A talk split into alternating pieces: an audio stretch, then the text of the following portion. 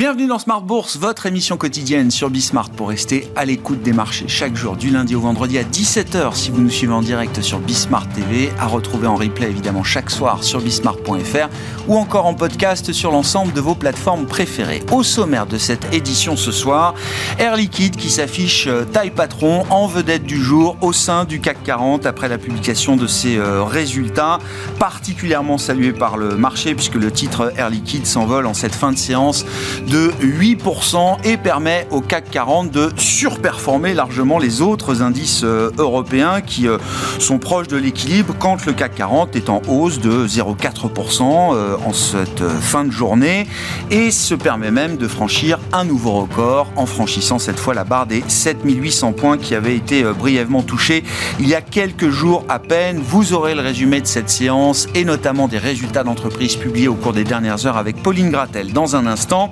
Du côté de la macroéconomie, l'agenda est assez light euh, aujourd'hui. Néanmoins, tous les investisseurs ont regardé la publication de la série des salaires négociés en zone euro pour le quatrième trimestre, puisque la Banque Centrale Européenne nous dit que ce sont les données les plus importantes pour elle afin de prendre euh, sa décision de baisse de taux dans un futur plus ou moins proche. Hein, ça reste la question. Au quatrième trimestre, on a observé au global pour ces salaires négociés en zone euro la première baisse depuis 2022, passant de 4,7% au troisième trimestre à un peu moins de 4,5% de progression au quatrième trimestre. On a donc peut-être marqué un pic salarial en zone euro après ces chiffres du quatrième trimestre. Et puis sur le front des banques centrales, on, notera également le discours et l'audition même du gouverneur Bailey de la Banque d'Angleterre devant le Parlement britannique aujourd'hui, qui euh, affirme lui aussi que la Banque d'Angleterre n'aura pas besoin d'attendre que l'inflation soit revenue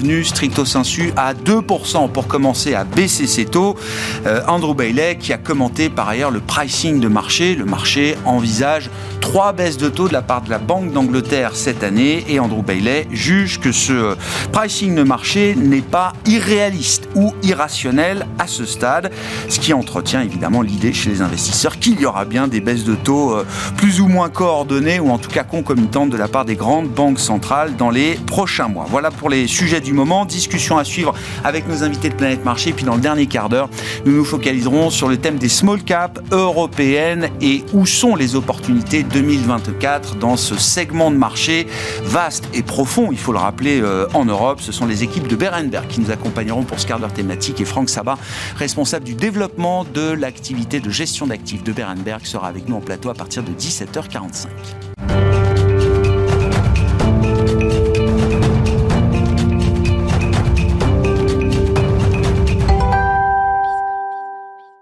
Infos clés du jour sur les marchés chaque soir en ouverture de Smart Bourse, c'est tendance mon ami et c'est avec Pauline Gratel. La bourse de Paris est dans le vert aujourd'hui, tirée par les résultats d'entreprise et flirte avec les 7800 points au cours de la séance. Côté américain, les marchés rouvrent aujourd'hui après un jour de fermeture pour cause de jour férié. Autre info, la Banque populaire de Chine annonce baisser son taux préférentiel de prêt à 5 ans de 25 points de base à 3,95%, l'objectif étant d'apporter un soutien supplémentaire au secteur immobilier. Du côté des résultats d'entreprise, Air Liquide fait état d'un bénéfice net record de plus de 3 milliards d'euros en hausse de 11,6%. Le groupe annonce également doubler son objectif de marge pour 2025 et vise ainsi une hausse de 320 points de base. Après ces annonces, le titre d'Air Liquide est en hausse de plus de 7% en vedette à Paris et atteint un nouveau plus haut historique. BIC est en tête du SBF 120 aujourd'hui après l'annonce d'une hausse de 14% de son résultat net à 226,5 millions d'euros. Tous les voyants sont au vert. Le chiffre d'affaires est ressorti en hausse de plus de 9%. Le résultat d'exploitation et la marge d'exploitation ajustée ont également progressé sur la période. BIC annonce une hausse du dividende et le versement d'un dividende extraordinaire. Ces résultats sont applaudis par les investisseurs. Le titre bondit de presque 10% au cours de la séance. Walmart publie un chiffre d'affaires dépassant les attentes en hausse de 5,7% à 173 milliards de dollars et annonce relever ses prévisions pour l'exercice 2025. Le groupe annonce par ailleurs le rachat de Visio, un fabricant de téléviseurs, pour 2,3 milliards de dollars. Les titres de Walmart et Visio ouvrent en hausse à Wall Street. À Londres, la banque Barclays annonce un plan de restructuration et un rachat d'actions massif afin de relancer le cours de l'action. Le bénéfice annuel de Barclays est en recul de 6% au titre de l'exercice 2023, en ligne avec les attentes. Dans le même temps, Barclays annonce un plan de retour aux actionnaires de 10 milliards de livres sterling pour les trois prochaines années. À la suite de ces annonces, le titre est en hausse de plus de 7% au cours de la séance. Dans les fortes baisses du jour, on note celle de Forvia, après avoir présenté hier un plan sur 5 ans pour redresser sa rentabilité, qui se traduit par la suppression de 10 000 postes. Le groupe continue sa sortie de route et plonge de plus de 12% au cours de la séance. Dans son sillage, Renault finit lanterne rouge du CAC aujourd'hui et cède plus de 3%. Malgré un calendrier macroéconomique plutôt léger cette semaine, les investisseurs ont pris connaissance de l'indicateur des salaires négociés en zone euro qui augmente de 4,5% au quatrième trimestre. C'est 0,2 points de moins qu'au trimestre précédent. Demain, les investisseurs arbitreront les résultats de Carrefour publiés après la clôture. Ils prendront connaissance de ceux de Nvidia, le dernier des sept magnifiques à se prêter à l'exercice de la publication. Tendance, mon ami, chaque soir en ouverture de Smart Bourse avec Pauline Gratel qui nous accompagne sur Bismart.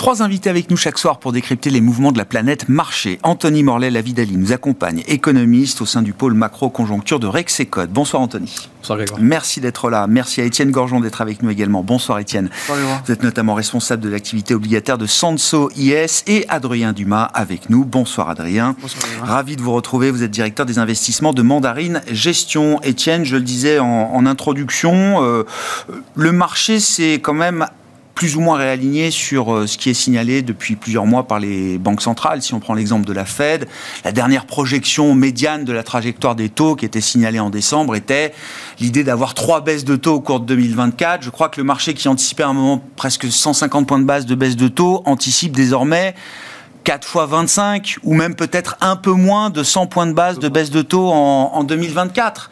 Tout ça s'est fait de manière assez euh, douce, en tout cas pour les actifs risqués, euh, qui, euh, je veux dire, n'ont pas perdu leur momentum quand on regarde les indices actions qui sont au sommet. Intéressant. Je, trouve que c'est un boulot admirable. pas d'autres mots. En ce moment, les banques centrales sont vraiment en forme. Il euh, y, a, y, a, ceux qui commencent avec les fuites, et puis ensuite, il y a le discours des principaux, dont, euh, les deux, référents de la Banque Centrale Européenne et, de la Réserve fédérale. Et ça marche super bien. C'est vrai qu'en début d'année, on avait plus de 150 points de base euh, de baisse de taux, et ça commençait dès mars. Et désormais, c'est à peu près recalé. Alors, on est un peu en dessous de 100 euh, aux États-Unis pour le mois de juin et on est légèrement au-dessus de 100 en Europe pour, pour le mois de juin également. Donc, le job, le job est fait et, et c'est parfait. et d'ailleurs, c'est intéressant parce que bah, les, les, taux sont remontés, évidemment, pour se recaler. Et désormais, bah, on est sur un point d'équilibre où on vivote autour de 2,80 sur le 2 ans allemand et, et 4,60 sur le, le, 2 ans américain. Et puis, ça, ça, ça évolue autour. Donc, pour l'instant, euh, job parfait. Donc ça, la, suite, ça va dépendre euh, des, données macro. On, on aurait pu craindre que ce repricing ait un impact sur les actifs risqués. Non seulement il n'a pas eu d'impact, mais les actifs risqués euh, ont gardé un momentum intact qui est la hausse. Pour l'instant, le marché, pour l'instant, le marché regarde vraiment euh, ce qui, ce, qui, ce, qui, peut absorber comme, comme, comme données, c'est-à-dire le fait que la croissance, notamment américaine, est bonne, voire même très bonne. Encore une fois, un 3-3 au T4, on a un acquis de croissance d'autour de 1. Mais avant, on se disait trop bonne. C'est trop fort.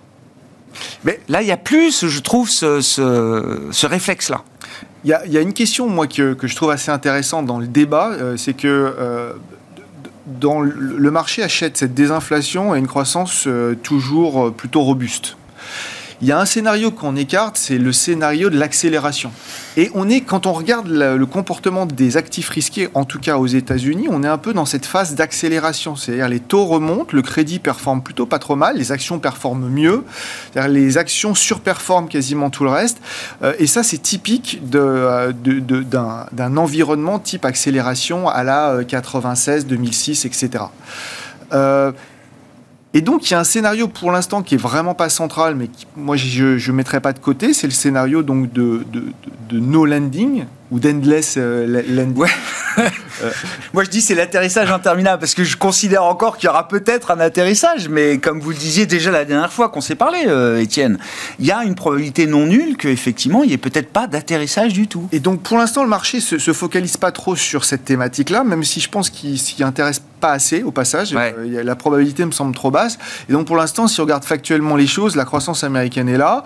Les chiffres de l'inflation, ok, ils ont été légèrement, légèrement décevants euh, aux, États-Unis mmh. récemment, mais pas assez pour imaginer un remettre en cause. tendance, remettre en cause. Les résultats étaient corrects, en tout cas sur les principales sociétés qui font les capis boursières. Et donc, et puis, vous avez de la liquidité. Il ne faut, pas oublier que euh, euh, ben, le pivot, c'est quand même un peu plus d'enthousiasme sur les marchés. La liquidité apportée par la Réserve fédérale, c'est des choses qu'on mesure, nous, très précisément chez Senso, hmm.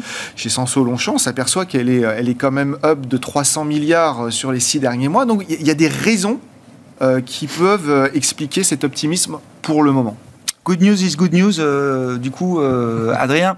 C'est un Goldilocks un peu différent de la fin d'année. Alors effectivement, la fin d'année, c'était quand même la perspective de baisse de taux assez rapide d'ailleurs, mm. et, des marchés obligataires qui, euh, qui montaient euh, fortement euh, sur cette idée-là, qui poussaient les valorisations et les marchés actions à la hausse. Là, les marchés actions ont plus besoin, j'allais dire, du moteur obligataire pour continuer de performer. Non, parce qu'effectivement, les indicateurs économiques, notamment aux États-Unis, ont tendance à continuer effectivement à surprendre positivement. Et dans certains secteurs qui étaient un peu early indicators, quand ça allait un petit peu moins bien, on va dire, il y a 12 et 18 mois qui commence à se retourner positivement. Le marché du résidentiel aux États-Unis, par exemple, retrouve depuis 4, 5, 6 mois une réaccélération qu'on n'imaginait pas, euh, avec des conséquences sur les niveaux d'investissement, sur avec des conséquences dans pas mal d'industries.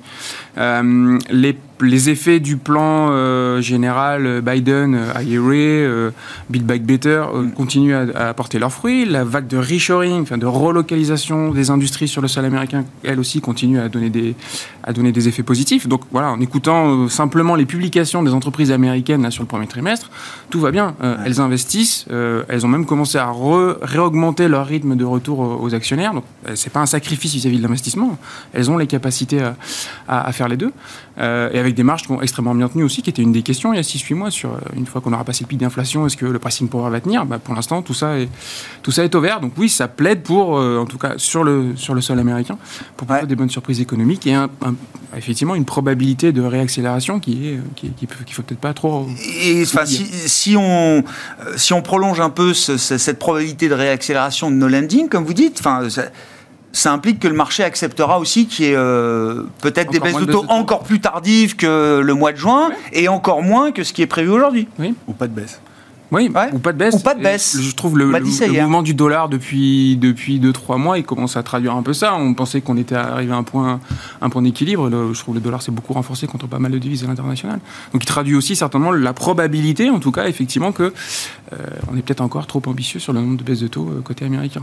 Il faut pas oublier aussi qu'on est dans une année d'élection, donc ça, ça va jouer dans le contexte, et que pour avoir suivi un petit peu les primaires côté républicain, euh, on a un, candidat aujourd'hui favori côté républicain qui a envie d'appuyer encore sur ces enjeux de relocalisation, de America's First, donc qui serait, j'allais dire, un, plus dans ce scénario de potentielle réaccélération de l'économie américaine.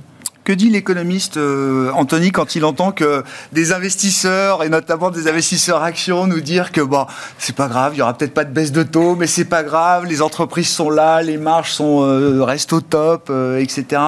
Enfin, on est quand même tous dans l'idée qu'il doit y avoir des baisses de taux. Enfin, ça reste quand même euh, ce qu'on a devant nous. Ça reste le scénario central. Mais il y a une magie du scénario américain qui est que effectivement, on a énormément de croissance. Quand on regarde même le nowcasting de la Fed d'Atlanta, euh, on est à 2,9% en rythme annualisé au T1. Si on regarde l'acquis post-T1, ça nous donne 2,1% de croissance aux États-Unis en 2024. Donc c'est-à-dire qu'on peut même toucher les 2,5 potentiellement en 2024.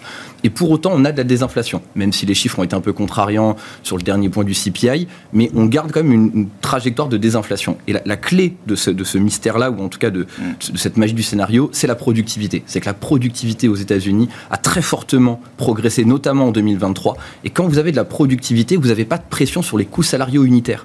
Quand vous regardez les CSU aux États-Unis, entre le T1 2023 et le T4 2023, ils n'ont quasiment pas bougé.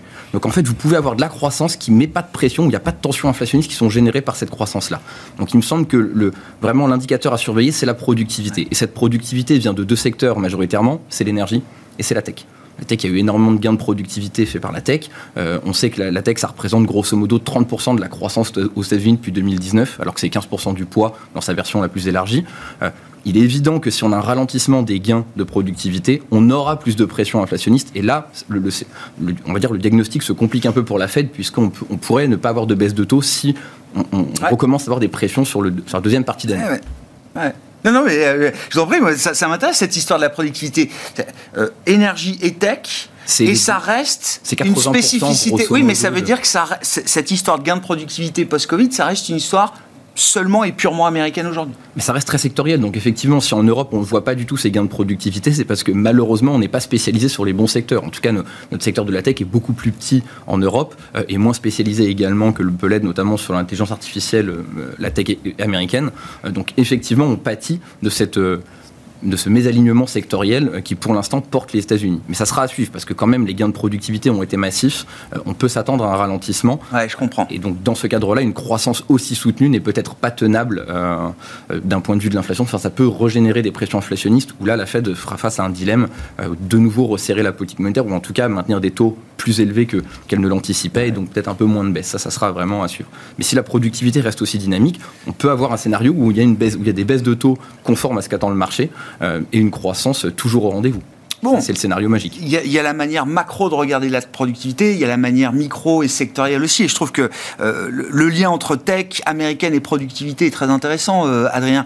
je pense notamment à Meta qui annonçait que 2023 était l'année de l'efficience, de l'efficacité. C'est ça, the year of efficiency. Et je veux dire, le pari a été pleinement rempli. C'était un premier test pour ces grandes valeurs technologiques qui sont encore jeunes. Meta doit pas avoir 20 ans, je crois, d'existence, qui avait quand même comme défi de, de, se restructurer, de se transformer, de gagner en efficacité pour la première fois de leur histoire. Ces boîtes-là ont réussi à le faire. Oui, elles ont, bah, elles ont digéré plusieurs choses. Elles ont digéré de grosses phases de croissance, euh, de grosses phases d'acquisition aussi, parce qu'elles ont mis quand même pas mal d'argent sur la table pour faire des acquisitions à gauche à droite. Euh, et puis, euh, une révolution technologique sous-jacente qui les a aidées aussi à, accélérer. Donc, vous vous souvenez-vous, il y a six mois, on voyait que des grandes annonces de Amazon, Facebook qui licenciaient avec des chiffres assez bien Sûr, bien sûr, on faisait les comptes boîte par boîte et ça continue. Hein. Il y en a encore qui n'ont pas fini de tailler dans le gras, euh, pardonnez-moi l'expression. Et effectivement, tout ça continue à porter ses fruits avec des surprises, euh, notamment lors de la publication du premier trimestre, sur toutes ces entreprises, sur les marges qui ont été, euh, qui ont été extrêmement bonnes. Donc oui, il y, a, il, y a, cette notion de productivité, mais moi je trouve que ça, ça a tendance à déborder même du secteur de la technologie. Il y a, d'autres sous-jacents qui commencent à retrouver effectivement des, trajectoires un peu plus appréciables. la démographie continue d'être très positive aux États-Unis, c'est pas neutre. Ça, évidemment, c'est un moteur sous-jacent. L'immigration joue son rôle de ce point de vue-là? Complètement, ça continue. Euh, donc avec un, un, impact, j'ai dit tout à l'heure, sur l'immobilier résidentiel qui est pas neutre. Euh, et puis la vraie surprise quand même, on pouvait, on pouvait le regarder, mais la, hausse des taux pour l'instant, effectivement, elle n'a pas eu de vrais impacts sur euh, la volonté d'investir des entreprises. Alors sur les plus petites tailles de capi, c'est un petit peu plus visible parce qu'elles avaient des, des, niveaux de financement à moyen long terme peut-être un peu, un peu moins étalés, mais dans les grandes capitalisations, elles avaient bien équilibré jusqu'à 2030. Elles ont profité à chaque fois des petits blips pour se refinancer et pour l'instant, il n'y a pas de ça n'a pas eu comme conséquence directe en fait de ralentir euh, l'offre, ce qui était quand même l'objectif de toutes ces hausses Pour l'instant, ça on l'a pas vu. On, m'a même dit que le mur de la dette avait été reporté. Maintenant, c'est 2026, c'est ça euh... Ouais. mais Étienne. Même c'est en train d'aller. Janvier a été très dynamique sur le primaire, c'est-à-dire que même si on se finance, on se refinance à des taux qui sont plus les mêmes qu'il y a euh, quelques années euh, à peine, beaucoup d'émetteurs y ont vu quand même une fenêtre de tir intéressante pour pour se refinancer. C'est principalement l'investment grade aux États-Unis et en Europe, donc des deux côtés de l'Atlantique. Euh, après, ce que, ce que je peux observer, c'est que depuis le début de l'année, donc c'est des gros montants, mais on n'est pas tellement au-delà euh, des deux, trois dernières années, euh, qui, sont des grosses années d'émissions au passage. donc ouais, il y, y, a des gros volumes, mais qui sont, voilà, qui sont en ligne avec les deux, trois dernières années qui étaient, qui étaient des bonnes années. Et effectivement, principalement sur l'investment grade, pour le moment, il y a, y a les, les, entreprises en profitent au cas où euh, pour, repousser, euh, pour, repousser les échéances et, gagner en flexibilité. Ah, c'est assez clair. Et c'est des coûts financiers qu'elles sont tout à fait capables de supporter aujourd'hui. Enfin, je veux dire, avec les efforts, les gains euh, dont on a parlé, il n'y a pas de problème à se refinancer au, au coût actuel pour ces entreprises. Non, alors après, ce qu'on voit, c'est qu'il y a quand même une certaine détérioration, mais qui est plutôt à la marge. il y a quand même plusieurs choses qui sont intéressantes à englober. Si je prends très top-down, et, je serais ravi d'être challengé par par, mes collègues de plateau. L'optimisme sur les profits, euh, oui, mais je trouve qu'il est quand même très concentré. Ce qui n'est pas obligatoirement un problème, mais il est quand même très concentré. C'est-à-dire que vous prenez les 6 magnifiques euh, hors Tesla, donc vous êtes à 54% de croissance des profits au T4, et, et, vous avez 494 boîtes qui sont plutôt à moins 10% de profit. Donc si vous regardez les choses, et ça, ça se retrouve sur le niveau de défaillance des petites boîtes aux États-Unis, également des taux de défaut. Les taux de défaut, si, pour les matheux, la dérivée seconde, donc l'accélération est super forte. 4 en septembre, 4,9 euh, en décembre, et là on a 5,8. Donc, euh, les boîtes qui le peuvent, elles le font, et elles le font parce qu'elles le peuvent. Et c'est plutôt, et c'est plutôt une bonne idée, ça leur permet de garder euh, de la flexibilité. Après, il y a quand même un paquet de sociétés qui, pour qui sont probablement beaucoup plus dépendantes d'ailleurs du marché bancaire, qui est plus compliqué aux États-Unis, pour les raisons qu'on connaît, mmh. et qui, elles, n'arrivent ont des difficultés à étendre euh, euh, ces maturités, à se refinancer, et, ça se voit dans les taux de défaut. Les taux de défaut, au passage, sont assez, euh, sont, assez visibles des deux côtés de l'Atlantique également. Donc, ça ne remet pas en cause l'optimisme sur les on voit bien ce marché à deux vitesses. Voilà, exactement. Mais on sent que l'économie réelle, ou en tout cas des boîtes qui sont proches du, du, enfin, qui sont au niveau du pouls de l'économie, c'est pas si évident que ça en fait. Hmm. Comment vous regardez le policy mix euh, aujourd'hui euh, et notamment les développements qu'on voit venir en zone euro, par exemple, euh, Anthony? Alors, l'exemple du moment, c'est l'ajustement de l'objectif de, croissance en France avec, bah, effectivement, la conséquence budgétaire que ça implique, 10 milliards d'économies immédiates, nous dit Bruno Le Maire. Mais bon, on a vu d'autres pays aussi qui révisaient un peu à la baisse leurs objectifs de croissance et il y aura aussi des mesures d'économie sans doute en face de ces, de ces révisions. quand les États-Unis, eux, pour l'instant, on ne touche à rien. Enfin, je veux dire, on n'a pas baissé les taux, la politique budgétaire reste débridée. Euh, est-ce qu'en Europe, on est prêt à refaire euh, certaines des erreurs du passé? Est-ce qu'il faut le voir comme ça? Ou est-ce que c'est un choix euh, peut-être un peu douloureux à court terme, mais qui sera payant par la suite? Ce qui est certain, c'est quand on prend une focale large, euh, on se rend compte que les trois grandes zones, donc États-Unis, Chine, Europe, euh, en Chine et aux États-Unis, on a une politique budgétaire qui est ultra débridée des deux côtés. Alors en Chine, c'est financé essentiellement par de l'épargne domestique, alors que les États-Unis se financent auprès du reste du monde, c'est quand même la grande différence. En Europe, on a un budget effectivement qui se resserre. Mais là-dedans, il y a beaucoup d'hétérogénéité. C'est-à-dire qu'il y a des pays comme la France, par exemple, où la consolidation est honnêtement plutôt la bienvenue. On a beaucoup de difficultés à consolider notre budget, même à ramener le déficit à un niveau à peu près décent, alors que d'autres pays ont des marges de manœuvre colossales euh, qu'elles devraient probablement, à mon humble avis, euh, utiliser, qu'elles ne le font pas. Donc on voit bien qu'il y a quand même des tensions politiques euh, au sein de la zone euro qui sont de plus en plus grandes sur les budgets et que l'on va probablement effectivement vers un statu quo, où c'est quand même les pays du Nord souvent à la fin qui l'emportent, et donc une impulsion budgétaire en zone euro qui va être très faible. et ça c'est objectivement néfaste pour la croissance. Surtout qu'on a une politique monétaire qui ne veut pas lâcher avant la Fed. Enfin, en tout cas, on sent bien que la BCE aimerait que la Fed entame euh, son pivot avant elle pour qu'elle puisse emboîter le pas. Euh, à partir du moment où on a les deux politiques, donc un policy mix qui est doublement restrictif, ça va devenir extrêmement difficile d'avoir de la croissance en zone euro. Euh, et ça, ça va presque alourdir le fardeau de la dette en plus. C'est que ça a un effet assez étrange. C'est que précisément, comme le dénominateur, lui, se stabilise alors que la dette continue d'augmenter, mécaniquement, on a une, soutenabilité de la dette qui se dégrade. Ah oui.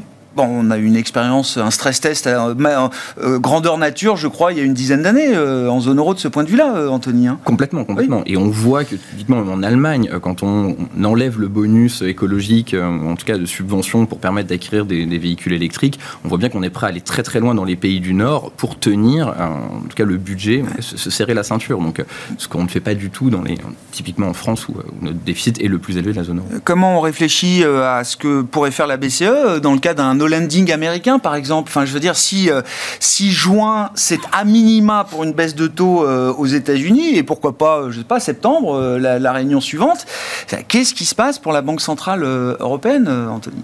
Il faut peut-être accepter que la BCE fasse le pivot avant la Fed, parce qu'on a des économies qui, objectivement, sur le plan économique... Ah bah non seulement on serait ravi de l'accepter, mais certains le souhaitent même. Tout à fait. Alors, je pense que la BCE a peur que l'euro euh, décroche par rapport au dollar, ce qui pourrait réenchérir éventuellement les, le prix des, importations. Donc ça, ça ramènerait un petit peu de pression inflationniste. C'est peut-être une des craintes de la Banque centrale.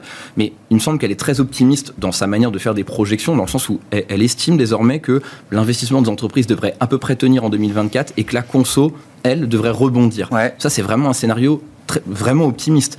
Là, il me semble qu'il y, a la seconde lame du couteau qui va arriver en 2024, c'est que 2023, c'est l'année où les ménages prennent le choc, c'est que la conso est déprimée et l'investissement, notamment euh, résidentiel, l'est également.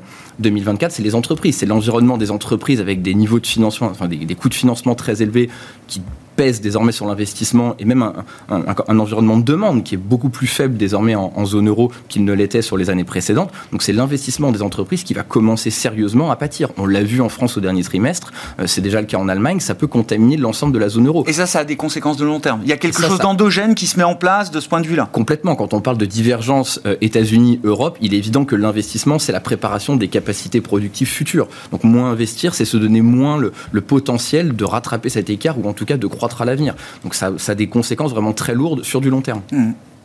Étienne? Sur le policy mix, moi ce que je trouve intéressant, c'est que quand je, lis la presse, j'écoute euh, les politiques, euh, c'est du déficit sur du déficit et toujours du déficit. C'est-à-dire qu'aux États-Unis, on est toujours entre 6 et 7 de déficit. Mmh. Euh, en France, parfois, Bruno Le Maire, monsieur, enfin, le ministre de l'économie, nous parle des agences de rating. Moi, j'ai presque envie de dire de manière assez presque caricaturale, on s'en moque.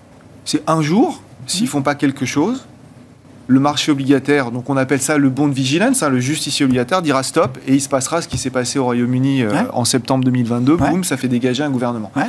Et je, pense que ce risque-là, au passage, est, euh, pas très bien pricé. C'est-à-dire que euh, et encore, tout le monde y va de, tout le monde y va de sa petite note de frais, on va l'appeler comme ça. Mais la dernière, c'était, je crois que c'est la première ministre d'Estonie qui disait il faut un budget pour l'armée bien plus gros.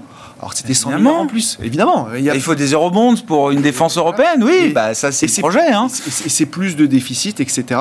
Euh, moi, ce que j'observe, c'est que sur quasiment tous les pays développés, entre pré-Covid et maintenant, c'est plus 25% oui. de, Oui, la jauge a monté euh, partout. Alors, il n'y a qu'un pays qui s'est gardé des marges de manœuvre, c'est euh, l'Allemagne. Mais il y a un moment, il va falloir trouver, dans un environnement où les acheteurs marginaux se raréfient, il va falloir trouver quelqu'un pour absorber tous ces déficits, toutes ces dépenses supplémentaires. Et euh, je m'interroge à quel moment, quel va être le déclic qui fera que euh, euh, ce justicier obligataire dira stop, pas à ces niveaux-là. Ouais. Bon, pour l'instant, ça se passe bien. Hein. Je ne crois pas qu'il y ait de problème d'émissions euh, en Europe, sur du souverain notamment. On regarde beaucoup les émissions souveraines aux États-Unis. Je crois qu'il y a eu des, des, des, des, émissions qui sont moins bien passées que d'autres, mais au final, des adjudications qui se passent euh, plus ou moins bien, mais ça reste dans un cadre totalement normé. Et ce stress-là n'est pas là. Le, seul point que je, que, que je ferais, c'est que ce stress-là, il est quasi, il est très dur à anticiper. Comme on l'a vu avec l'Istros, c'est qu'une nouvelle et d'un seul coup, le marché part totalement. Euh, de l'autre côté et là, euh, enfin, il se ferme. Ouais. Complètement. D'ailleurs, octobre 2022. Sur la de dette américaine, précisément, on voit bien que le Japon se désengage mm. de plus en plus de la dette américaine. Les Chinois, quand bien même on tient compte de, des, des, agences, notamment qui sont en Europe, type Euroclear, par laquelle ils détiennent la mm. dette américaine, se désengagent également tendanciellement. Il va y avoir un sujet pour les Américains de qui achète la dette américaine. Pour l'instant, c'est l'Europe qui a notamment pris le relais, hein, le, Royaume-Uni et la zone euro, mais le sujet va se poser sur la table. L'acheteur marginal, il faudra le trouver. Pour l'instant, c'est les Américains eux-mêmes qui. Bah oui, des bills, du monétaire, euh, oui, ça part comme des petits pains. Ouais, on voit dans les fonds monétaires qui, ont pris pas mal d'ampleur, mais c'est vrai que ça sera probablement un sujet à un moment ou un autre. Parlons d'IA et donc de Nvidia, euh, donc c'est demain soir. non, mais oui, parce qu'il faut, il faut avancer. Le rendez-vous le plus important de la planète euh, ah, pour les marchés. Euh, en tout cas, non, mais déjà, premier constat. Moi, j'ai vécu la période où Apple était euh, une donnée macro euh, mmh. pour le monde entier. Chaque trimestriel d'Apple, c'était un sujet macro, c'était un sujet pour les marchés globaux, etc. Ça l'est peut-être un peu moins aujourd'hui. En revanche, c'est Nvidia aujourd'hui qui retient toute l'attention. Oui, euh, après, il faut avoir en tête que l'animal Nvidia a cru beaucoup plus vite que, l'animal Apple. si on se replace il y a un an et demi, on avait des estimations de l'ordre de 4 dollars d'IPS attendus pour Nvidia en 2024. Là, les attentes, elles sont à 12,5. c'est ça. et entre-temps, on est passé d'une estimation de 4 milliards de free cash flow à 25 milliards de free cash flow. Donc la, les données ont quand même vraiment changé. Le multiple est le même. Ça vaut toujours 28 fois le PE. La question, c'est euh, bah, combien d'années on va pouvoir continuer à, tracer cette, croissance. Mais oui, c'est, ça, ça, concentre effectivement euh, beaucoup d'enjeux. Parce que euh, aujourd'hui, la thématique d'intelligence artificielle, c'est beaucoup déployé en fait. C'est-à-dire que les conséquences directes sur euh, le niveau d'investissement dans les data centers, l'impact que ça, que ça a sur les, les dépenses en immobilier commercial ou lié au, data center, ça devient un enjeu industriel important. Et donc, le nombre de valeurs et de paniers de valeurs qui sont directement corrélés à Nvidia est, assez important. Mm. Ça a même des conséquences en Europe où il y a des titres qui sont, par exemple, fournisseurs de data centers et donc sont assez corrélés maintenant à la croissance d'Nvidia. À, la croissance d'Nvidia et, au titre, Nvidia, au, quotidien. Qui a pris encore 50% depuis le début de l'année. Exactement. Donc oui, c'est un enjeu de marché extrêmement important et qui va avoir effectivement des, conséquences. Alors, il y a, moi, 28 de PE, c'est pas très cher. Hein non, enfin, je sais pas. Enfin, c'est cher, mais c'est bah, pas. 28 de PE, c'est pas cher. Sur... Le luxe en Europe, enfin, le vrai luxe en Europe se paye plus cher, euh, par exemple. Oui, mais c'est la, la solidité de la franchise. Euh, est-ce que cette franchise va, va, être un jour euh, mise sous concurrence ou est-ce qu'il y a une innovation ou un concurrent qui va venir mettre en péril les 90 et quelques pourcents de part de marché qu'a aujourd'hui Nvidia sur les GPU, donc sur les puces les plus puissantes en termes de, de, calcul. Le, débat est là. Donc si c'est non, bah oui, on va retourner plutôt sur du 10-15. Si c'est oui et que ça dure longtemps, on peut, on peut aller plus loin. Et de ce point que le, modèle de Nvidia peut aussi évoluer. Hein, c'est ça la question. Si on essaye de regarder au-delà du trimestre et des résultats qui seront publiés euh, demain soir, on verra. L'attente est tellement énorme qu'il peut toujours y avoir une déception, euh, j'imagine. Mais euh, tant qu'on est dans ce déséquilibre offre-demande, sans concurrence pour, pour Nvidia sur les GPU, comme vous dites, il n'y a pas de sujet. Mais c'est quoi l'étape d'après? Comment ils réfléchissent? À ce que sera Nvidia demain? Est-ce qu'il y a un risque, euh, alors euh, peut-être à un moment d'arriver à un niveau de surcapacité, même peut-être, on l'a beaucoup vu dans le secteur des semi-conducteurs, ça a été fréquent, régulier dans le, dans le passé. Est-ce qu'il y a un risque de commoditisation? Des Intel, des Cisco, euh, Cisco était la star de 2000, hein, tout le monde compare le graphe de Cisco et de Nvidia, enfin Cisco 2000 et Nvidia 2024. est-ce qu'il y a un risque de commoditisation de, de, de Nvidia ou est-ce qu'ils ont bien évidemment conscience de ce risque-là? Est-ce qu'ils ont une stratégie stratégie pour justement pas se faire euh, commoditiser. Oui, bah, ils y réfléchissent. Alors déjà pour deux raisons. La première, c'est que M. Jensen, il a fait ses classes chez Intel il y a plus de 15 ans maintenant, donc il connaît un peu les enjeux de commonétisation déjà. Euh, et oui, l'exemple d'Apple, pour le coup, est le bon. C'est comment évoluer plutôt vers un modèle ouvert, plutôt plateforme. C'est-à-dire comment donner accès à des clients à des puissances de calcul. Euh, et donc aujourd'hui, ils ouvrent effectivement, il y a plusieurs plateformes déjà existantes qui permettent, euh, par exemple, aux fournisseurs de logiciels de venir directement se plugger sur des puissances de calcul fournies par NVIDIA, donc avec leur propre puce, et qui leur permettent de faire tourner et d'optimiser en fait leur logiciel pour le rendre le plus efficace. Donc oui, il y a, des pistes de réflexion. Euh, que ça représente une grosse partie du chiffre d'affaires rapidement pour compenser un éventuel ralentissement de la demande ou une nouvelle concurrence, ça je pense que la question peut encore se poser. Peut-être juste sur, les surprises. Hein. Les deux derniers trimestres, le titre Nvidia a surpris très positivement sur les chiffres, mais le titre n'a pas bougé post-publication. Euh, il y a deux trimestres, le, titre était flat. Il y a un trimestre, le titre a perdu 3%, malgré les chiffres qui étaient 15 à 20% au-dessus des attentes. Donc voilà, le niveau de positionnement des investisseurs est quand même un petit peu plus attentiste après un parcours de quasiment x6 euh, depuis, depuis un an et demi. La concurrence en est où là? On parle de AMD, ARM aussi, qu'on a vu s'envoler, qui a doublé en 6 mois. Oui, c'est difficile de comparer euh, sans être vraiment un ingénieur et tester la puissance de calcul. Il y a des tentatives. En tout cas, ce qui est sûr, c'est qu'il y a des grands donneurs d'ordre qui ne veulent pas avoir qu'un seul fournisseur de GPU. Donc l'objectif, c'est d'essayer effectivement de donner l'opportunité de faire monter la concurrence. Et ouais, d'être un, pas être un seul supplier et de, faire monter un peu la concurrence. Pour l'instant, la majorité des commandes ont toujours été quand même chez Nvidia. Euh, là où ils ont très bien réussi, c'est à gérer aussi la, relation protectionniste vis-à-vis de la Chine. Hein. Ils ont développé toute une gamme de pour la Chine avec la technologie peut-être la moins récente, mais qui soit éligible, on va dire, à la vente à la Chine. Euh, là aussi, il y a certainement eu de gros à-coups de stock et de stockage. On sait que notamment en Chine, les enjeux de stockage sont assez importants. Donc c'est des éléments qui seront à suivre aussi sur la publication. Comment vous regardez ces enjeux du point de vue de l'industrie des semi-conducteurs? Je crois que c'est une industrie, euh, on parlera peut-être de l'automobile tout à l'heure, euh, Anthony, mais vous suivez de près aussi cette industrie des semi-conducteurs. Je crois que le macroéconomiste, il a un peu deux remarques à faire là-dessus. C'est de dire, euh, d'une part, on a vu que le cycle électronique s'était quand même bien amélioré en 2023. On est passé par un point bas au, au T1 2023, on va dire au mois de février. Les ventes de SMI, typiquement, ont très bien rebondi sur la fin d'année. On a fait plus 22% entre tout début d'année 2023 et la fin d'année. On est mhm. proche désormais du pic qu'on avait atteint en 2022, où on tournait à autour de 52 euh, milliards de dollars de ventes de puces par mois. Euh, donc on a vraiment une amélioration assez sensible. La question, c'est de se dire, on a bien vu que l'investissement des entreprises avait tenu en 2023. Il ne faut pas que ça lâche en 2024 pour que ce cycle continue de poursuivre. C'était un petit peu mes craintes, notamment en Europe. Alors aux États-Unis, ça tient pour l'instant. Mais attention, puisque si, les entreprises investissent beaucoup moins en 2024, on pourrait avoir un affaiblissement de ce rebond qu'on a, qu'on a observé. Et mon deuxième point, c'est sur la Chine. Pour l'instant, on voit bien que sur les semi-conducteurs, elle s'est concentrée sur les puces vraiment, j'allais dire bas de gamme ou en tout cas moyenne gamme. Mmh. Ça l'a pas empêché quand même d'avoir un excédent commercial qui a fait x7 entre quand on prend la moyenne 2013-2019 et 2023. Désormais, c'est 60 milliards de dollars d'excédent commercial euh, en sur les semi-conducteurs. juste sur les semi-conducteurs, c'est colossal. Il faut faire très attention à ce que quand même il n'y ait pas trop de transferts technologiques qui se passent malgré les sanctions, puisque la capacité de la Chine, c'est pas forcément de développer, euh, j'allais dire les méthodes les plus euh, les plus à la pointe, mais par contre, elle a une capacité quoi. Voilà, d'industrialiser à une vitesse. Si vous lui expliquez comment faire de la lithographie sur du 7, sur du 7 mm, cette nanomètre, pardon, elle est capable en, très peu de temps d'industrialiser le processus et d'en déverser partout dans le monde. Euh, et on a vu quand même que malgré les sanctions sur Nvidia, SML, il y avait peut-être quand même des transferts technologiques qui passaient. Donc euh, mm. attention, ça peut aller vite. Pour l'instant, c'est pas un danger imminent, mais ça peut l'être d'ici quelques années. Mm. Euh, oui, euh, bien sûr. Imaginons que la, publication soit décevante, ou en tout cas qu'elle soit perçue comme décevante par le marché. Euh, ça nous laisse quand même du temps pour la visibilité sur le déploiement de l'intelligence artificielle. C'est-à-dire que là, on est vraiment sous l'angle du fournisseur initial avec la technologie. Par contre, ce qui, ce qui, est en train de se déployer derrière, c'est-à-dire le nombre de data centers, les puissances de supercalcul, l'utilisation dans des logiciels, et puis l'utilisation dans beaucoup de process de services, ou en tout cas la disruption poussée par l'intelligence artificielle, là, on a, on a certainement 3, 4, 5 années devant nous avant de pouvoir juger si on ira jusqu'au bout ou dans le scénario le plus rose qu'on peut, imaginer. Étienne bah, D'abord, ce que je trouve intéressant, il y, a, trois choses que je trouve intéressantes avec Nvidia, c'est que euh, de, notre point de vue chez Senso, il faut, faut, passer flexible désormais sur l'obligataire, que ce soit sur le crédit ou, sur, ou sur les taux, parce que simplement on voit que... Euh, c'est plus buy and hold. Non, là c'est vraiment, il faut, il faut passer flexible, parce qu'on le voit sur les taux, il y, a, il y a des mouvements à la hausse, à la baisse, on n'est plus, dans un, on plus dans des tendances, ou en tout cas les tendances se sont euh, raccourcies, et ce que je trouve très intéressant et, typique d'un marché où les performances notamment sont très concentrées, c'est que vous regardez le battement d'aile qui se fait au niveau d'Nvidia, c'est un impact sur la volatilité du, euh, du S&P qui a un impact direct sur le crédit européen.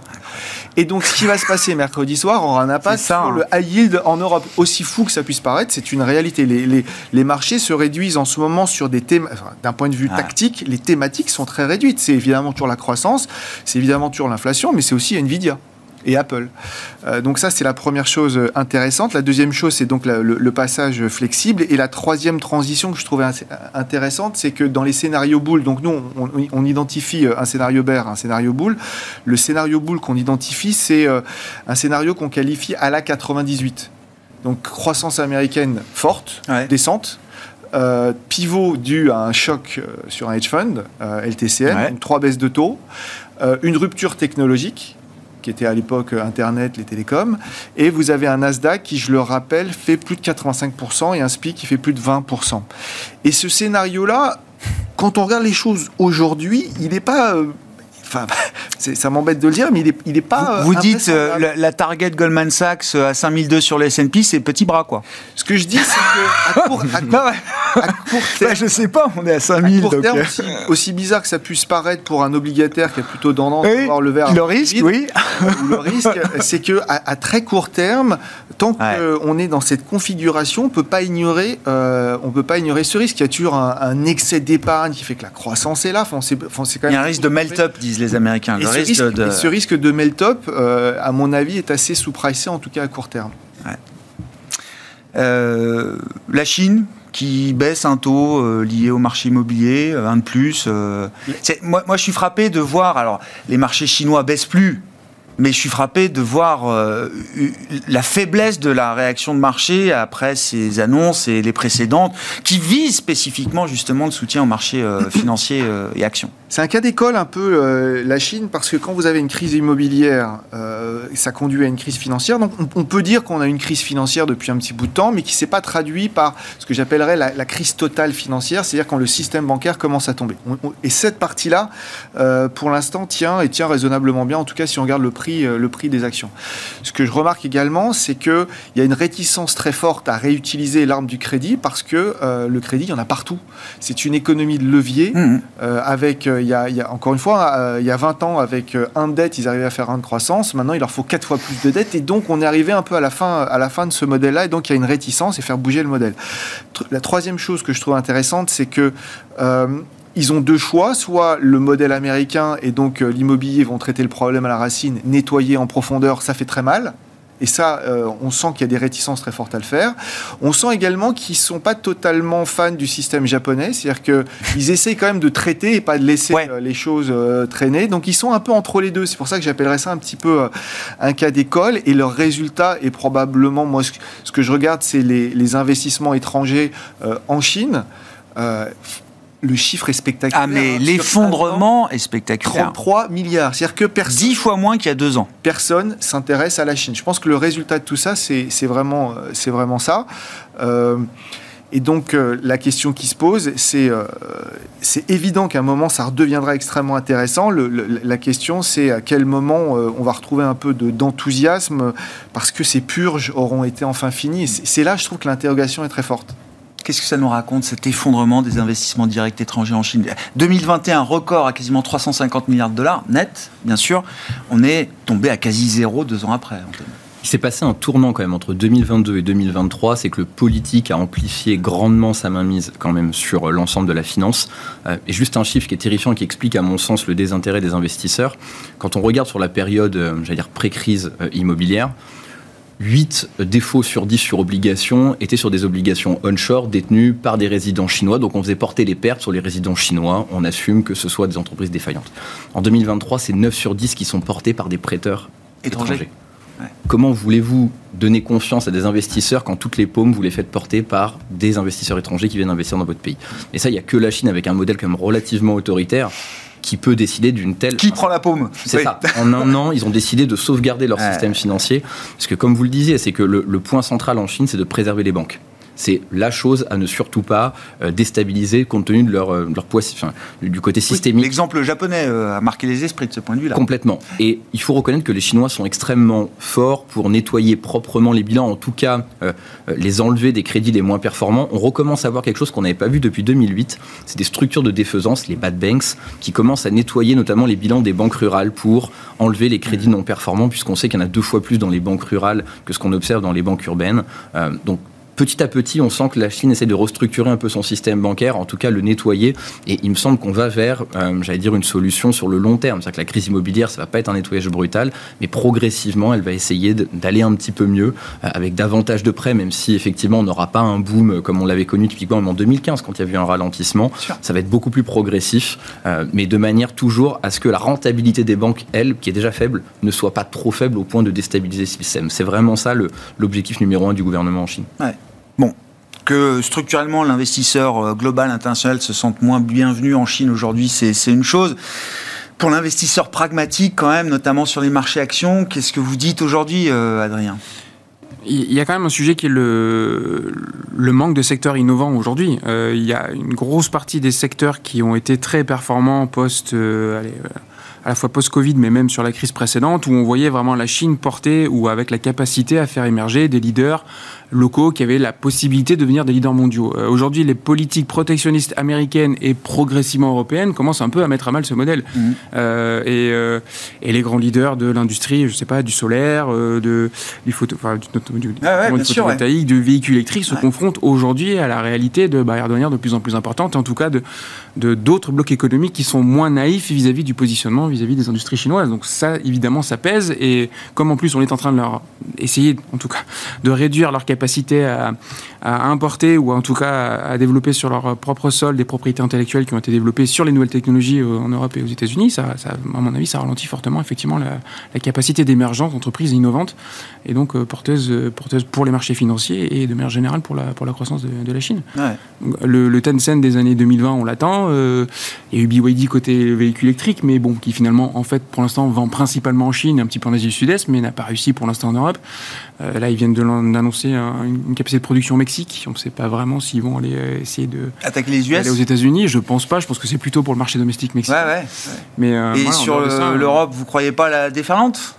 Si, elle est déjà en cours. Ouais. Euh, mais est-ce que ça sera avec une marge aussi importante que ça a été par le passé? Je pense pas, parce qu'effectivement, on va contrôler beaucoup plus si, euh, où, sont fabriqués déjà ces, modèles. aussi, quoi. ils sont obligés de les fabriquer en partie en Europe, donc ils ont moins d'avantages de coût que ce qu'ils pourraient avoir s'ils les fabriquent euh, localement. Il y a aussi moins de subventions, en tout cas, ils essaient de moins les cacher, puisqu'on sait qu'il y a des enquêtes pour vérifier que c'est c'est c'est pas produit avec des subventions importantes. Donc voilà, le, modèle économique change un petit peu. En tout cas, l'export n'est peut-être plus aussi rentable que ça n'était par le passé. Ça enlèverait au fait que pour les, constructeurs et même les équipementiers européens, enfin, le, business as usual n'est plus une option c'est quoi le plan euh, européen de, résistance ou de, de, résilience face à ça?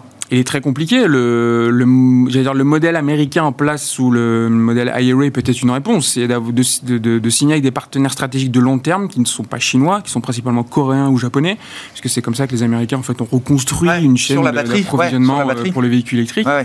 Euh, parce que c'est traditionnellement, euh, géopolitiquement, des parties avec qui on a plus l'habitude de travailler, sur lesquels on se pose moins de questions sur la propriété actuelle et sur, et sur les barrières douanières. Mais c'est une bonne question. Ce qui est sûr, c'est qu'on parlait tout à l'heure de Forvia qui a perdu 24 je crois, en deux jours de bourse. Ouais, incroyable. Euh, bah, ils faisaient réaliser quasiment 9% de marge sur le marché chinois et les, les, équipementiers euh, européens en Chine ont aujourd'hui beaucoup, beaucoup de mal à, continuer à gagner, à gagner leur part de marché. Oui, oui, bien sûr. Euh, et donc, ça, ça, ça, ça, va poser question aussi pour tout l'écosystème, effectivement, côté européen. C'est quoi la réponse industrielle en Europe pour bah, dire les choses simplement, produire un petit véhicule électrique compétitif face à la concurrence chinoise? C'est très compliqué. Si on avait la recette magique, je pense qu'on l'appliquerait. non, je dis ça parce qu'on voit chez les acteurs euh, euh, Tavares qui sort euh, en disant il faut fusionner, etc., qui se fait remettre en place par son actionnaire. Enfin, on voit quand même qu'il y a des prises de parole, des prises de Tavares entre autres, pas que lui, hein, mais qui, qui essaye de, je sais pas, de faire bouger un peu les choses, quoi. Complètement. En fait, le, le problème, c'est que s'il y avait uniquement les subventions qu'attribue la Chine à ses constructeurs qui faisaient la différence de prix, on pourrait se dire que ça, ça peut se corriger parce qu'on l'identifie assez bien. Le problème, c'est qu'il y a quand même eu des efforts d'investissement massifs, notamment dans la robotisation des usines chinoises, qui sont colossaux. Ils sont beaucoup plus robotisés qu'on peut l'être en Europe. Euh, et ça, c'est pas du dumping. Ça, c'est juste une efficacité qui est meilleure que chez nous, notamment. Donc, il leur permet d'avoir des coûts beaucoup plus faibles. Et puis, ils maîtrisent l'ensemble de la chaîne de valeur. Donc, là aussi, il y a des économies d'échelle qui sont monstrueuses. Donc, c'est très difficile de savoir qui relève quand même, euh, in fine, ah subventions déguisées plus ou moins, ou en tout cas davantage que le gouvernement accorde directement à ses constructeurs, et les gains d'efficacité qui sont faits. Ce qui est sûr, c'est que même si on retire la partie subvention qui accroît encore la compétitivité chinoise, il reste objectivement plus compétitif sur les Même sans les subventions, bien ils sûr. Mais bien sûr, c'est là où c'est très dangereux. C'est qu'on voit bien que BYD s'est installé en Hongrie, euh, mais ça va probablement continuer de, fortement se développer. Euh, donc il va falloir suivre ça de près, notamment comment l'Europe va réagir. Je pense que l'Europe se pose beaucoup de questions sur la, manière optimale de légiférer sur ce sujet faut qu'on s'arrête. Étienne, vous aviez une. Non? Non si, oui. Non, 30 secondes si vous. Allez, 30, 10 non, le message que je passerai, moi, c'est faut passer flexible sur les taux. Sur le crédit, il faut être plutôt sur euh, des échéances court terme. Il y a des choses à faire. Euh, et, mais on, on, est en train d'évoluer vers un monde un peu plus flexible. Oui, ou la duration est pas forcément. Euh, duration tôt, je pense qu'il faut être un peu plus. Euh, vraiment, il faut, voir les choses de manière plus flexible. Sur le crédit, des horizons deux ans, deux ans et demi, on arrive encore à toucher des, rendements qui sont, euh, qui sont attractifs. Merci beaucoup, messieurs. Merci d'avoir été avec nous pour ce tour d'horizon de la planète marché. Étienne Gorgeon, Sansoyes, Adrien Dumas, Mandarine Gestion et Anthony Morlet-Lavidali, économiste chez Rexecode.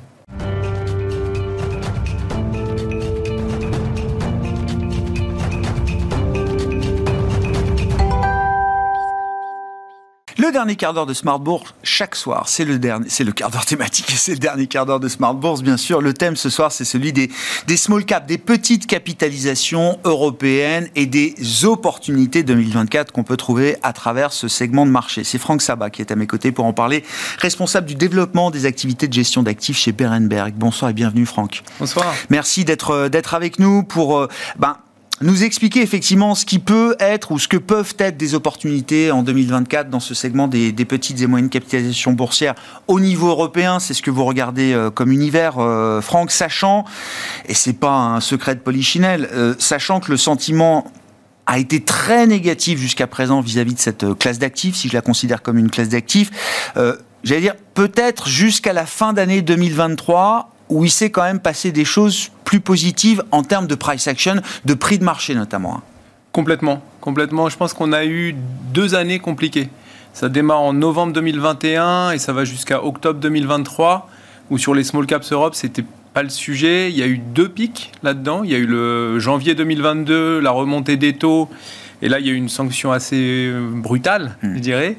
Et l'été dernier, euh, de août, et puis ça, ça a perduré jusqu'à octobre, de nouveau, là c'était plutôt les taux réels et, eh qui ont entraîné les, small caps encore à la baisse.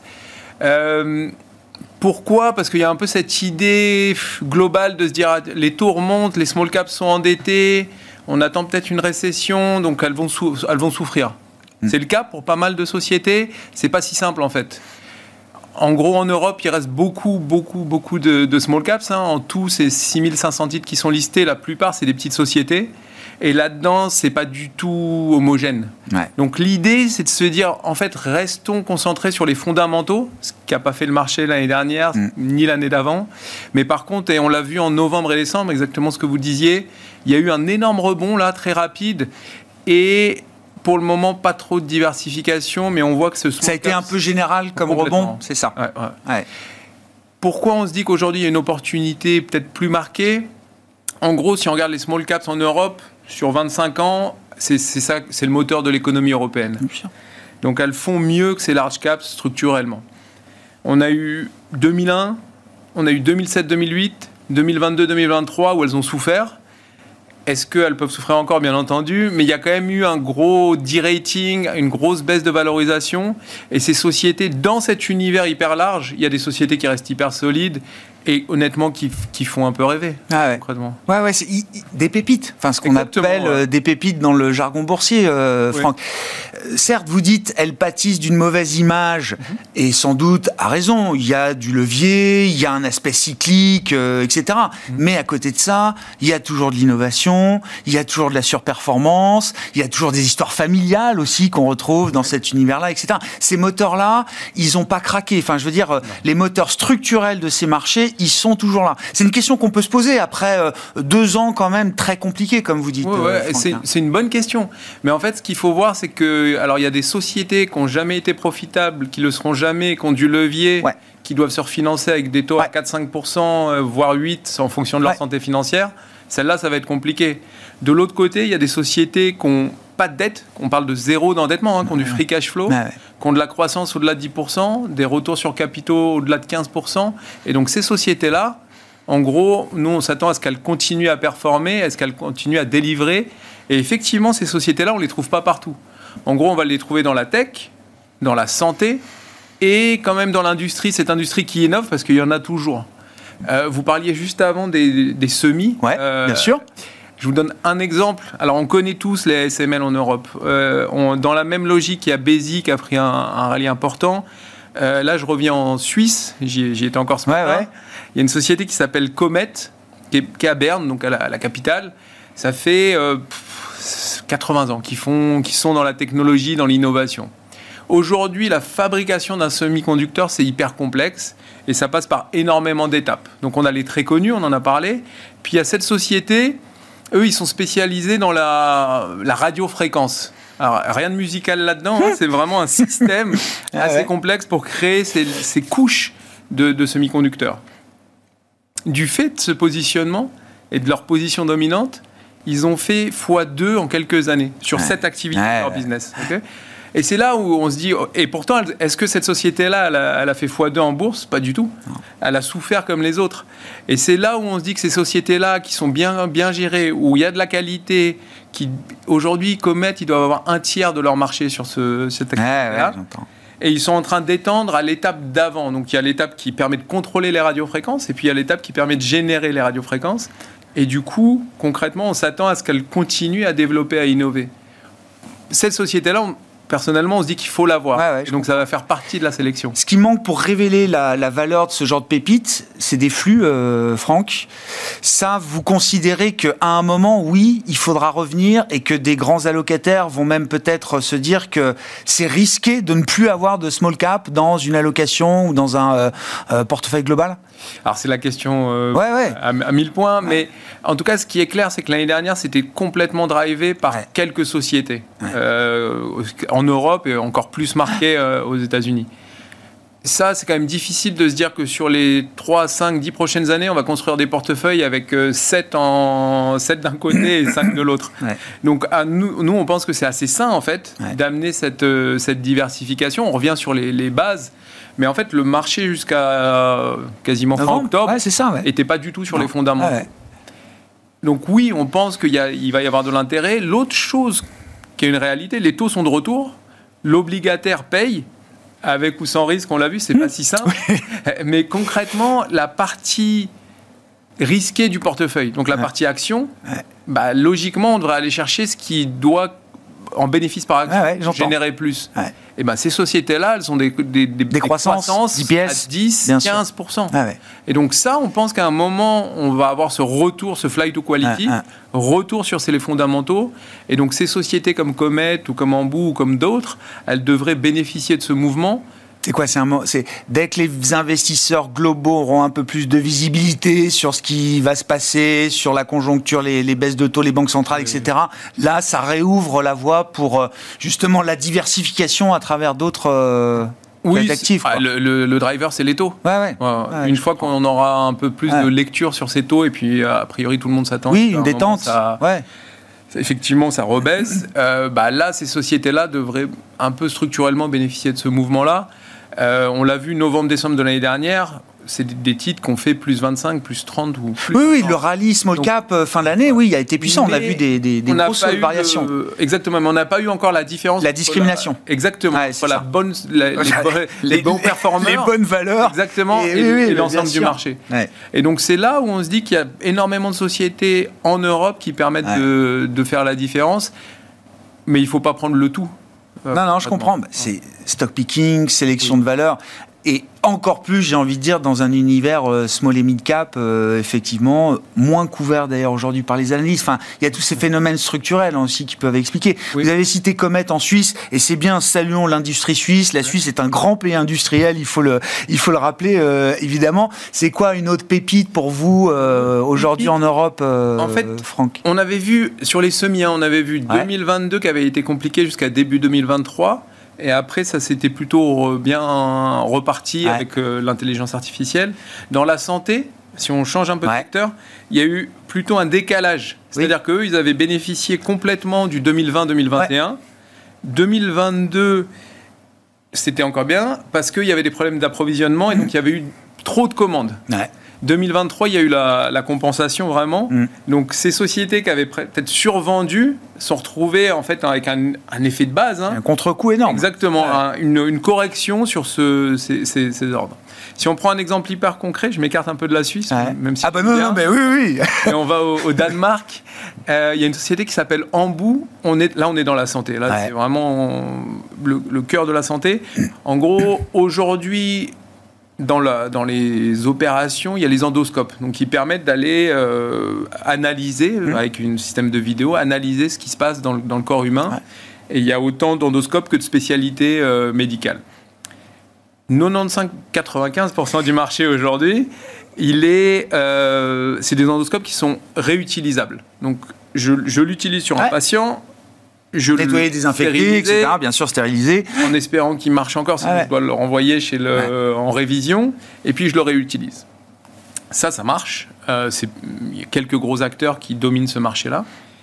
En bout, eux, ils sont avec cette idée depuis 2009 de dire bah, nous, on va faire du usage unique. D'accord? C'est quoi l'idée? C'est la même chose, même qualité, voire même peut-être améliorer la qualité de, hmm. de, de l'examen par contre, on n'a plus ce problème de se dire tiens, il faut que je stérilise, il faut que j'ai un process, il faut que j'ai du personnel qui s'occupe de l'étape d'après. Et du coup, on réduit le risque en fait d'infection euh, lié à, cette, euh, à cet acte qui est assez invasif quand même. Donc en bout, ils ont commencé avec un modèle et puis progressivement, ils sont en train d'étendre ça à d'autres euh, d'autres spécialités médicales. J'entends.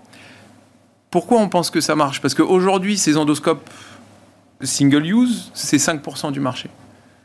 Du coup, et ça, ça réduit quand même le risque d'infection. On l'avait vu dans le Covid, personne ne savait trop où c'était.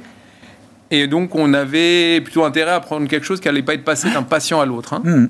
Bah, de manière structurelle, on pense que ce single use, il est plutôt bénéfique et il va permettre d'amener de la simplicité dans le côté médical. En bout, ils sont leaders là-dessus, ils sont pionniers là-dessus. Et c'est pour ça qu'on nous, on a tendance à les accompagner. Maintenant, si on regarde ce qui s'est passé sur le titre, ah, sur le titre, ça a été un, massacre. Ah Est-ce qu'aujourd'hui c'est tentant? Oui, mais il y a 5 ans aussi, on trouvait que c'était tentant. Ouais, je comprends. Donc l'idée, en fait, c'est très très difficile, peut-être mm. sur les small caps Europe, de se dire tiens, je vais faire du market timing. Aujourd'hui, on regarde les valos de façon globale, on est sur des points. Ah oui La croissance qualité est plus chère. Oui, oui, oui. mais on reste sur des points bas sur les 10 ans, que ce soit en relatif ou en absolu. Et, concrètement, ces boîtes-là, que ce soit en bout, un Comet ou, ou 100 autres sociétés qu'on peut trouver, elles font la différence. Mm. Elles font la différence, elles sont leaders dans leur marché au niveau mondial elles ont la capacité à innover, elles continuent à investir. Et quand on regarde les, vraiment le, bilan de ces sociétés, c'est hyper clean. Donc c'est ce que un peu ce qu'on. Il y a un truc très asymétrique là. Vous dites oui. effectivement qu'il faut quand même euh, regarder. Après la question du timing et de la variation du sentiment du marché des investisseurs vis à -vis des small caps, c'est une autre histoire. Mais bon, mais euh, il y a beaucoup d'opportunités dans ces marchés de, small cap euh, aujourd'hui et on verra si 2024, on parlait de la Chine aussi dans l'émission, est-ce que 2024 sera le retour justement de ces segments de marché qui ont été délaissés, désertés même par les investisseurs ces derniers mois et ces derniers trimestres? Merci beaucoup Franck, merci d'avoir été avec nous pour évoquer ces opportunités 2024 dans le monde des petites et moyennes capitalisations boursières en Europe. Vous êtes responsable du développement des activités de gestion d'actifs chez Berenberg.